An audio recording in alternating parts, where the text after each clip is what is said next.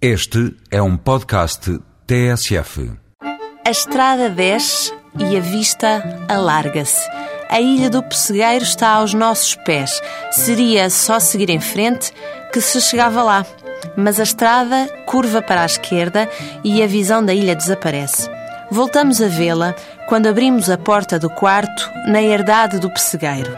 Os seis apartamentos deste alojamento rústico comungam o mesmo e único luxo: vista de mar, cheiro, a.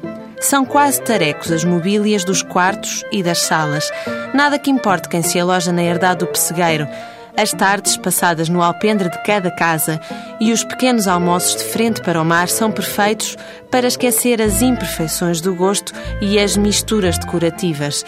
Também não se pode pedir muito mais de um turismo equestre que cobra apenas 50 euros por noite. Equestre, sim, ouviu bem. Na herdade do pessegueiro também se pode andar a cavalo, mesmo que se esteja ainda em fase de aprendizagem. Há aulas e passeios a cavalo organizados para conhecer as paisagens em redor. Visitam-se as fontes, as praias e as lagoas protegidas pertencentes ao Parque Natural da Costa Vicentina e Sudoeste Alentejano. O ex-libris da região é que não dá para visitar a cavalo. Para chegar à ilha do Pessegueiro é preciso ir até Porto Covo. E é aí, no Porto de Pesca, que desde dia 15 de junho se organizam diariamente os passeios guiados à ilha, onde havia um pessegueiro.